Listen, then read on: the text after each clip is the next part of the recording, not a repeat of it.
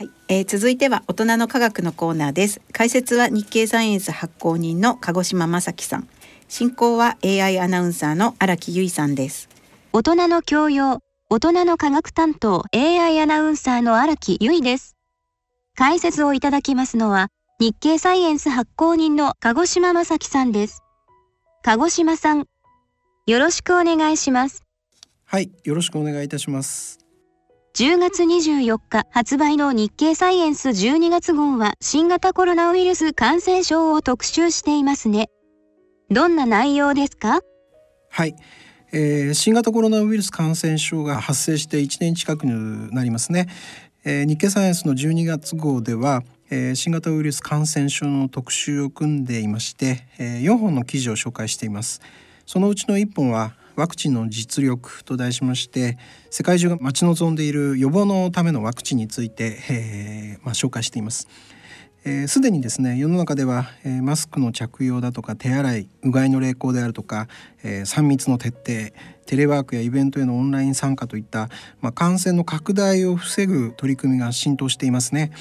でワクチンが本当に実用化されたとしたならば、まあ、こうしたマスクであるとか、えー、それからソーシャルディスタンシングであるとか、えー、こういったことは必要なくなって、まあ、以前の暮らしや生活に完全に戻れるのかというとですね残念ながらそうではないんですね。ワクチンで何ができて何ができないのか、えー、ワクチンの特性を慎重に見極めて、えー、新型コロナウイルス感染症と対峙することが重要と考えられています。でご存知の通りですね、えー、日本国内の新規の感染者数というのは、まあ、8月末で、えー、減少傾向でしたんですけれども、えー、9月に入るとですねそれが鈍りましてその後は上昇も下降もせず、えー、10月半ばまで、えー、そんな状況が続いています、えー、経済活動は徐々に改善が進みまして、えー、10月1日にはですねえー、旅行代金の一部を補助して観光業をまあ支援する GoTo トラベルキャンペーンの対象がまあ全国に拡大しました。えそれから、えー、外国人の入国についても緩和されまして、えー、ビジネス目的の出張者などの、まあ、入えー、入国というものが、えー、1日約1,000人まで認められるようになりました。えー、流行の動向を、まあ、把握しながら少しずつ経済活動のアクセルを踏む、まあ、難しい舵取りというものが続いているところです。えー、翻ってですね、えー、世界に目を向けてみますと、えー、この感染症は依然として猛威を振るっています。えー、10月下旬までの、えー、新型コロナウイルス感染症の、まあ、累積の感染者数は、えー、世界で約4300万人、えー、死者の数は、えー、同じく約、えー、110万人を超えました。えー、アメリカやブラジルを含む、まあ、北米と南米の感染者,、えー、感染者数がですね7月下旬のピークから下げ止まる一方で、えー、ヨーロッパでも9月に入って第2波の流行が本格化して、えー、春の第1波よりもはるかに大きな流行となっています。そうですね。国によっては再び外出を制限しているようですね。私たちは一体どのように感染を防いだら良いのかととても不安になります。そうですね、えー、人類はこれまでですねさまざまな武器を駆使して、まあ、この新型コロナウイルス感染症と戦ってきました。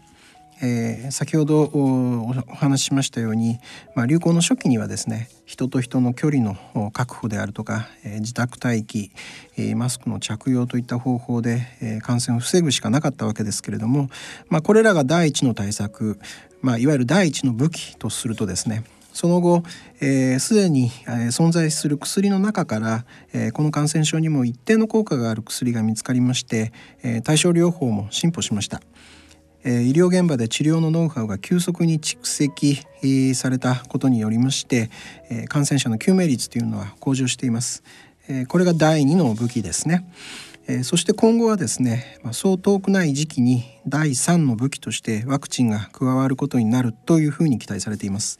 え例えばイギリスのアストラゼネカとオックスフォード大学やアメリカのモデルナなどですね、えそれぞれ治験の最終段階に入っています。え日本政府はこれまでにですねアメリカのファイザーから1億2,000万回分それからアストラゼネカからも同じく1億2,000万回分、えモデルナからは4,000万回分のワクチンの供給を受ける基本合意を結びました。まあ、各社ともですね日本への供給の開始は来年2021年の前半の見通しだということですワクチンが実用化したら新型コロナウイルス感染症との戦いはどう変わりますか？えー、ワクチンは、えー、これまで感染したことのない病原体の特徴というものを、まあ、体の免疫系に、まあ、教え込んで、まあ、うまく排除できるようにする、えーまあ、言ってみれば予行演習の役目を果たします。え、この予行演習によって免疫系の防御能力がどれだけ向上するかというのは実はワクチンの種類によって変わってきます。え、ワクチンは大きく分けて2つのタイプがありまして発症予防効果を持つタイプと重症化予防効果を持つタイプがあります。例えばポリオウイルス、えー、このポリオウイルスに対する、えー、生ワクチンというものはですね発症を予防するタイプです。えー、ポリオはご存知の通り、えー、幼い子どもなどに麻痺があ麻痺などが起こる病気なわけですけれども、えー、ポリオの生ワクチンはですねウイルスの毒性を弱めて、えー、発症しないようにしたもので、えー、流行している国の子どもたちに対して、まあ、口から飲ませて接種します。でこの生ワクチンを接種しますと、えー、体の中ではポリ,、えー、ポリオウイルスが侵入しても免疫系によって速やかに排除されます。えー、そのためですね他の人へウイルスを移す可能性は非常に低くなります。まあ、ウイルスからするとですね人の体というのは通常ウイルス自身を複製して運搬してくれる、まあ、都合のいい住処なわけです。それが、えー、ワクチンを接種した人の体の中では、えー、ウイルスが増えることができなくなります。ある地域であるとか集団においてワクチンを接種した人が増えますとウイルスは自身を複製する場所を失ってしまい、まあ、最終的にはその地域全体や集団全体から、えー、まあ、ウイルスが排除されることになるわけです。で歴史を振り返りますと、えー、ポリは有史以来、まあ、人類を悩ませてきた感染症だったわけです。えー、それが1950年代にワクチンが開発,、えー、開発されて、まあ、接種が進み、えー、2000年代前半までにはですねアジアの大部分や欧米ではポリオが根絶されました。アメリカではその後も流、えー、アフリカではですねその後も流行が続いたんですけれども数十年かけて、まあ、接種率を高めた結果今年の8月ついに、えー、アフリカ大陸全体での撲滅が宣言されました。ワクチンの威力はすごいですね。もう一つの重症化予防のタイプはどんなウイルスに効くのですか？はい。毎年流行する季節性のインフルエンザコロナウイルスに対するワクチンが、まあ、主として重症化を予防するタイプです。接種した人がウイルスに感染した場合一旦はウイルスが体内で増殖する可能性がありますがワクチンによる予行演習がない場合と比べますと免疫系は効率的にウイルスを排除できるので軽い症状で済みます。ウイルスの立場から見てみますとワクチンを接種した人の体内でも少しは増えることができるので大勢の人がワクチンを接種しても、まあ、ウイルスが自身を複製する機会は依然として集団の中に残るわけですね。重症化予防タイプのワクチンの目的というのはあくまで接種した本人を守ることにあります。ポリオのワクチンのような発症予防タイプのワクチンならばですね本人だけでなくて、えー、社会全体からウイルスを排除することも期待できますけれども重症化予防のタイプのワクチンにはそうした効果を望めないわけです。このためですねワクチンのタイプによって接種の方針は変わってきます。発症予防のワクチンではなるべく多くの人に接種して集団全体でまあウイルスのいない状態を維持します。日本ですとポリオのほかはしかや風疹などのワクチンで、えー、国民全体への、えーまあ、接種が勧奨されています。一方で、えー、重症化予防のワクチンは発症した時に症状が重くなりやすい高リスク群の人に優先的に接種します。季節性インフルエンザワクチンの場合ですと65歳以上の高齢者や60歳以上で慢性的な心臓や胃、えー、呼吸器機能などの障害を持つ人が優先となります。新型コロナウイルスに対するワクチンはどんなタイプでしょうか？はい、えー、今回の新型コロナウイルス感染症のワクチンはですね、えー、重症化予防タイプのワクチンになるだろうと見られているようです。えー、新型コロナウイルス感染症はですねインフルエンザと同じように喉であるとか鼻などの呼吸器で、まあ、感染が起こります。えー、こうしたウイルスによる呼吸器の感染症で発症予防タイプのワクチンっていうのは実は実用化した例がないんだそうです。えー、そのためですね最初に実現するワクチンは重症化予防ワクチンになるだろうと、えー、専門家の多くが見ているそうです。国立感染症研究所インフルエンザウイルス研究センター長で新型コロナウイルス感染症向けのワクチン開発に取り組んでいらっしゃる長谷川秀樹センター長はですねワクチンによって血中に抗体の一種である IgG が作られて肺炎の予防が期待できるというふうに説明されています。またですね新型コロナウイルス感染症ではですね感染者の体内にできた抗体が数ヶ月で減少するということが確認されています。これはインフルエンザでも確認されている現象です。ウイルスが自然に感染した場合に免疫が持続するのは長くて数年程度と考えておりましてワクチンによって獲得した免疫が持続するのも1年程度と見られています。おそらく新型コロナウイルス感染症のワクチンでも接種によって、まあ、獲得した免疫が生涯続くということはなくてですね一定期間で消失すると考えた方が良いようです。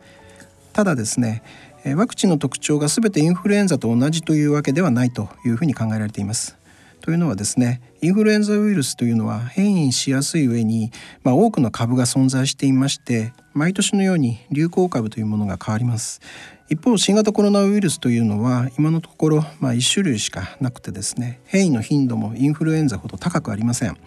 えー、そのため新型コロナウイルス感染症に対しては、えー、毎年のインフルエンザのように流行株を予測してワクチンを作る必要はないというふうに考えられています。ワクチンの接種の仕方はどうなるのですか？はい。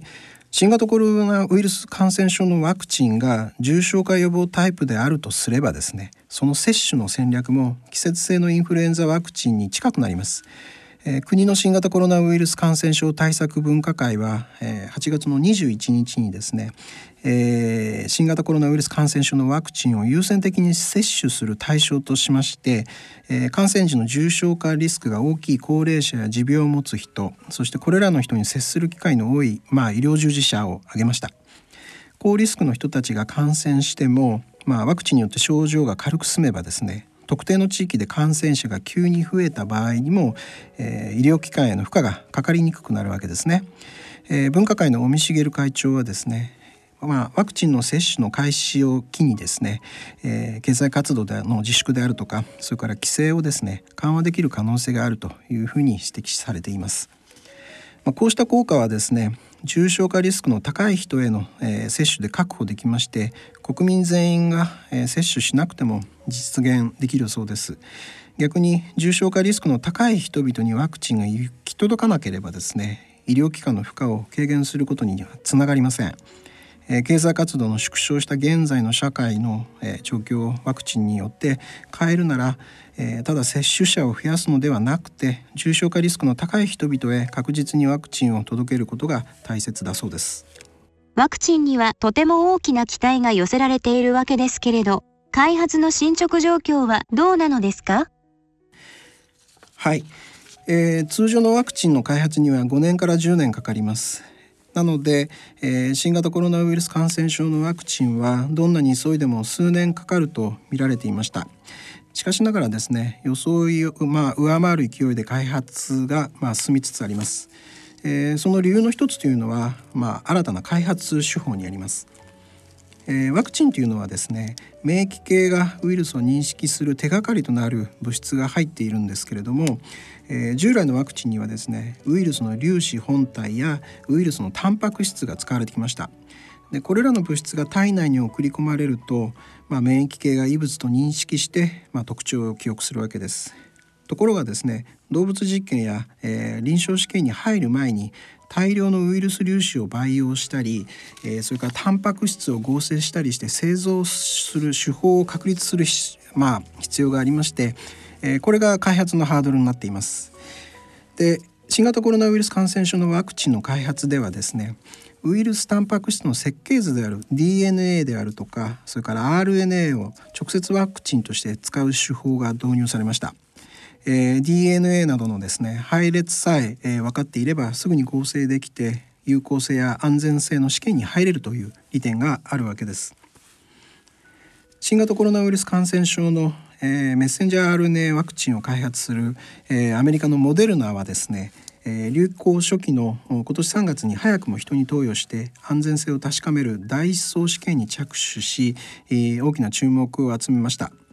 えー、またイギリスのアストラゼネカであるとかアメリカのファイザーなどもですね同じ戦略を採用してまして、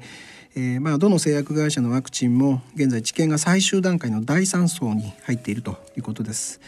えー、日本国内でも、えー、創薬ベンチャーのアンジェスがですね10月の12日第1層試験第2層試験で、えー、30人の被験者への、えー、接種を完了したと発表しました。その DNA や RNA を用いる手法にはデメリットはないのですか？はい。実は他の感染症で実用化した例がなく、えー、有効性や安全性の面で不確定要素が多いことが指摘されていますえー、例えばですねワクチンが働くには細胞内でウイルスのタンパク質を作る必要があるんですけれども、えー、その前にさまざまなアクシデントが起こる可能性があります、えー、接種したワクチンそのものが免疫系の攻撃を受けて目的の細胞にまあ行き着く前に排除されてしまうかもしれません。また人の細胞には侵入してきた外来の DNA や RNA を分解するメカニズムが存在するので、えー、細胞内に到達したワクチンの DNA や RNA が分解されてしまうかもしれません。え、このようにですね、え、DNA や RNA を使った新しいワクチンがですねさまざまな障害を全てクリアしてまあ、新型コロナウイルスに対する強い免疫を誘導できるかどうかはまだ不明なわけです。一方でですねえー、従来型のワクチン、えー、つまりウイルスの粒子やタンパク質をまあ使うワクチンもですねここに来て進展が見られます、えー、開発初期のハードルとなっていた、えー、候補物質を作る手法に目処がついてきているそうです。ワクチンの製造に用いる粒子は通常ですねベロ細胞と呼ぶ培養細胞にウイルスを感染させ増殖させることによって作ります。えー、流行の当初はウイルスの増殖の効率が低かったということなんですけれどもその後手法が改善されたそうです。また、えー、塩野義製薬は、えー、国立感染症研究所の長谷川先生らと共同でですね組み換えタンパク質ワクチン向けに、えー、遺伝子組み換えの技術を使ってウイルス粒子の表面にあるスパイクタンパク質を合成しました、えー、免疫強度を高める添加物質も特定しました。マウスを用いた実験では新型コロナウイルスを無毒化する中和抗体ができることも確かめました。今後はですね、えー、猿でワクチンが感染時の症状を軽減するかどうかなどを確かめる計画で、えー、第1層の治験は2020年内に着手する予定だそうです、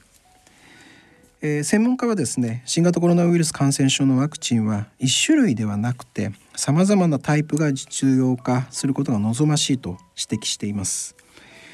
まあ、あの新型コロナウイルス感染症の病気の完全な解明を待たずにですねワクチンの開発を、まあ、進める必要があるのも事実です。えー、開発にはですねスピードとともに慎重なしっかりとした評価というものが求められています。えー、先行する DNA ワクチンや RNA ワクチンの治験では、えー、接種を受けた被験者でですね、えー、新型コロナウイルスに対する、え、免疫がついていることが確認されましたが、え、副反応の情報も報告されています。えー、治験において被験者に予想外の反応であるとか副反応が起きた場合は、まあ、その都度それがワクチンによって引き起こされたものなのかどうか、まあ、丁寧な検証が求められます。一方こうしたワクチンの開発ですけれどもその開発の原則というものが、えー、脅かされない状況にもあります。えー、ロシア政府はですね8月、えー、ロシアの研究機関が開発しました第3層試験の結果が出ていないワクチンを承認すると発表しました。えー、このワクチンをめぐってはですね9月に発表された、えー、第1層第2層試験のデータをまとめた論文に対しても、え、5カ国の研究者がですね内容に疑義があるとして懸念を表明しています。え、中国も承認前のワクチンが、まあ、緊急実施用の名目で、え、大勢の人に、え、使用されたと言われています。えこうしたことからですね9月の8日、え欧米の製薬メーカー9社が共同でですね第3層試験で、え有効性と安全性が認められない限り我々は、え承認申請を行わないという、まあ、異例の共同声明を発表しました。えー、ワクチン開発への政治的な介入をですね、まあ、各社が強く憂慮していることを示すもので、えー、十分なデータの分析と、えー、検討しないまま承認されればですね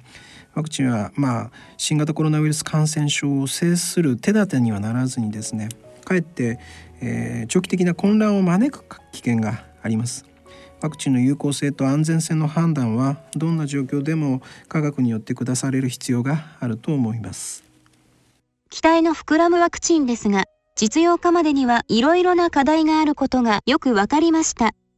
さて次の11月25日発売予定の日経サイエンス2021年1月号はどんな内容を予定していますか？はい、えー、日経サイエンスはアメリカの科学雑誌でありますサイエンティフィックアメリカの日本語版ですけれども、えー、そのサイエンティフィックアメリカは今年で創刊175周年を迎えます、えー、そこで、え、1月号では大特集としましてえこのサイエンティフィック・アメリカンでたどる科学の175年と題しまして、え感染症との戦い宇宙科学の発展人類の進化技術の進展を振り返りたいと考えています。鹿児島さん今日はありがとうございました。はいどうもありがとうございました